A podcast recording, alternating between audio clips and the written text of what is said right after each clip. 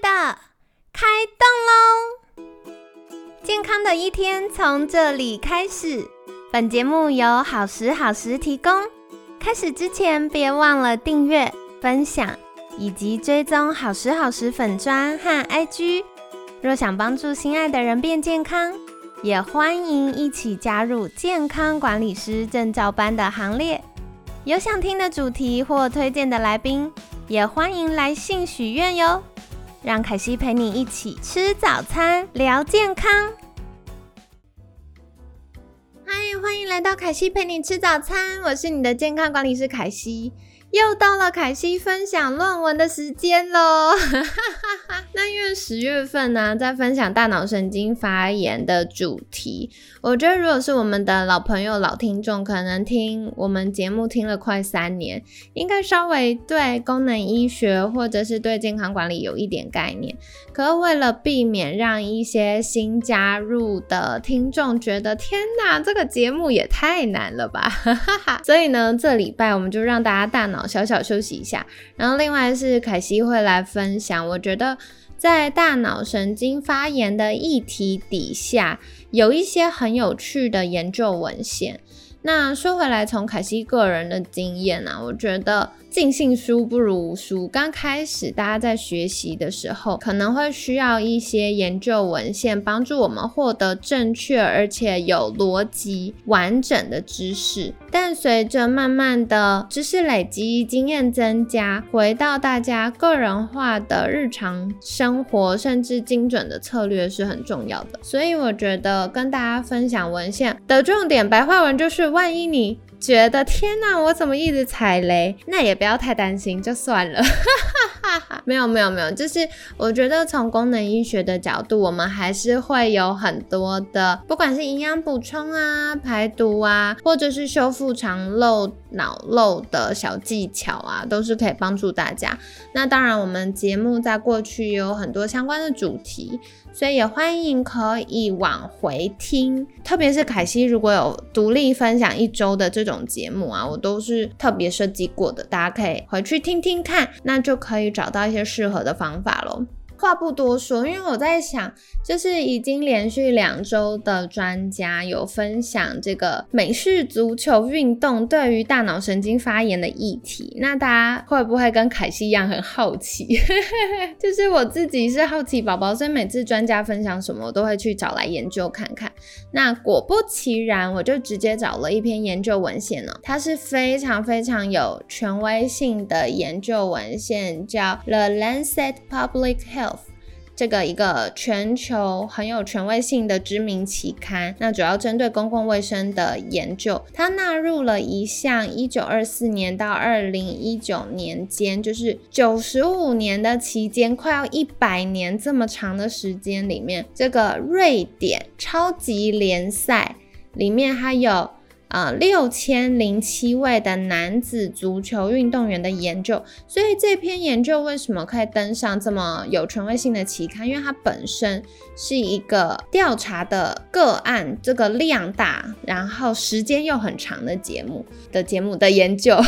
所以呢。它是非常能够具有代表性的。好，那说回来，这篇研究呢，就是横跨了九十五年，将近一个世纪，然后追踪了六千零七位男子足球运动员的研究显示啊，足球运动员这种比较强烈要冲撞的这种美式足球，不是我们一般看那种踢球而已哦，就是需要冲撞这种美式足球的啊运动员。罹患阿兹海默症或是失智症的风险。比一般人高一点五倍。然后更有趣的事情是，门将球员罹患失智症的风险并未提高。这是什么意思呢？因为门将不需要去冲来冲去，他就是守好他的球门，然后球来的时候赶快飞扑拦截，对不对？好，所以呢，呃，研究推测啊，这个头部的大脑神经退化，像阿兹海默症啊、失智症的风险，是一般族群一点五倍的情形。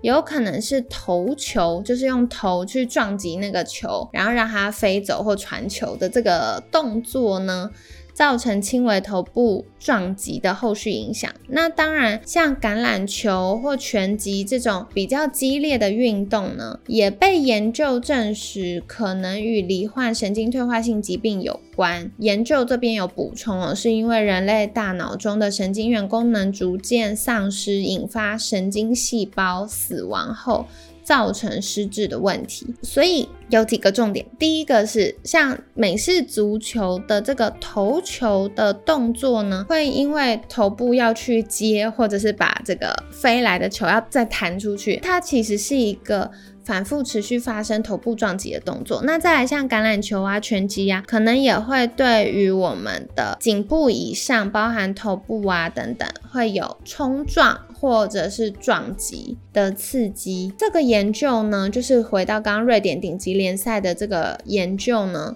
他发现有九趴的人，就是大概五百三十七位运动员被诊断为神经退化性疾病。那对照组就是一般人里面呢，发生的几率就有六趴，所以其实几率是明显比较低的。足球员罹患运动神经元的疾病，包含肌萎缩性脊索侧索硬化症，简称就是渐冻症、渐冻人啦，就是 ALS 的风险并没有增加，而且全因性的死亡率，就是不管什么原因造成的死亡率。或慢性阻塞型肺病、肺癌的风险是略低的，所以这个研究很公平的说，就是运动本身有益健康，但是运动过程造成头部激烈受到外力，然后大脑我们的这个脑组织本身在颅骨内。就是我们的头盖骨、头骨、颅骨内发生震动，长期多次的撞击造成的聚集性损伤呢，会造成这个创伤性的脑病变。所以延伸了前两周专家们的分享，就是像 Simon 或者是呃黄博士有提到，两位博士有提到的是，如果大脑持续有轻微或者是一次性比较激烈的撞击，在脑部里面，虽然它可能有脑震荡，但没有症状状况下，也是会有脑损伤的。那脑震荡在医学上有医学上的界定方式，但凯西这边描述的比较是脑部在颅骨中发生震动的这个状况。嗯，说回来。我觉得还是一样，如果听众们是有在参加一些比较竞技型的运动，或者是呃小朋友有在学直排轮呐，或小朋友比较调皮，喜欢爬上爬下跳来跳去，还是尽可能的保护一下脑部，戴安全帽啊，或者是地上铺软垫啊等等。因为我真正觉得大脑神经发炎很恼人、讨人厌的一点是，它如果今天被触发了，就像我们上周黄博士有提到，它本本来是 M 零，但是它今天被触发，它就会先呃有预先发炎的状况，然后这个呢就相当于有一个开关，你把它先暖机或烤箱预热的概念，然后当。有下一次的刺激的时候，它就会开始发炎，然后顶多你透过啊，比如说像凯西前面开头分享过功能医学的做法、健康管理的做法。你让它的开关稍微关机，它只能变成待机，它不能完全抵消。所以追根究底，预防胜于治疗这件事是非常重要的。就是如果可以尽可能造成你的大脑不要发炎，然后不要有这些损伤，它未来发生这些呃大脑神经发炎，甚至神经细胞。死亡、退化等等的状况，它就可以比较延后。嗯，随着延后或者是发生的程度降低，未来引发实质上病变的可能，或者是症状出现的可能，也会比较延后或风险降低。好，所以跟大家分享前面两周专家提到的这篇研究，凯西会把研究链接放在我们节目资讯栏，有兴趣的朋友们可以再点进去看一下英文原文呢。那总而言之，跟大家分享大脑神经发炎的部分。那另外啊，我觉得。其实除了撞击之外，前两周专家都有提到，比如说像是呃一些环境污染物啊、营养不均衡啊、肥胖疾病啊，这些都是要特别留意的。因为凯西的经验就是，当身体累积毒素比较多的时候，我会比较容易疲倦，然后不耐烦，或者是会比较容易。大脑宕机，然后嘴巴连不上线啊，等等的，然后或者是记忆力会变得比较没那么好，包含短期记忆，就是我可能哎讲话讲讲，然后突然忘记自己刚刚讲了什么。可是当我可能那一阵子，比如说饱和脂肪吃的比较少，然后糖类吃的比较少，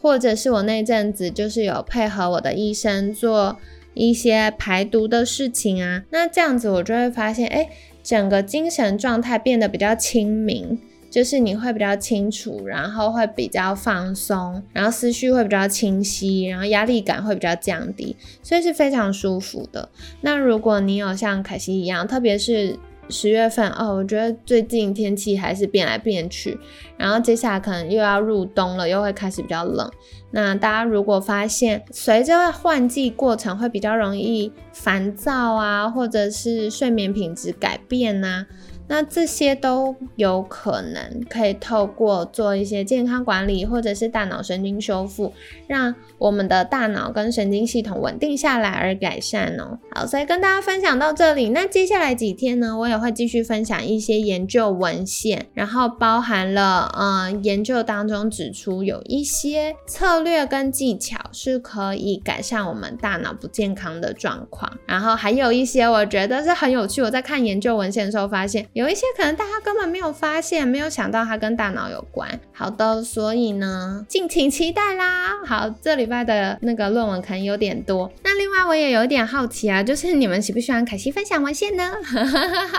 因为我在想说，哎，慢慢节目，嗯，也做了快三年了，然后想做一些新的尝试。所以如果你觉得，哎，喜欢凯西早上分享一些健康小知识的同时，也分享一些研究文献的话，可以拜托来留。留言给我吗？那凯西就会更认真来准备一些有趣的文献跟大家分享哦。那如果你们觉得诶有一些什么有趣的新单元可以尝试看看，也可以再跟凯西许愿，那我们就会在接下来节目当中为大家规划。那总而言之呢，希望透过我们节目的陪伴跟分享，对您来说有一点健康上的帮助，然后入冬的时候也可以安安稳稳、开开心心的度过啦。那今天就分享到这里，希望你们喜欢今天的节目，感谢你的收听，我是你的健康管理师凯西，每天十分钟，健康好轻松，凯西陪你吃早餐，我们下次见，拜拜。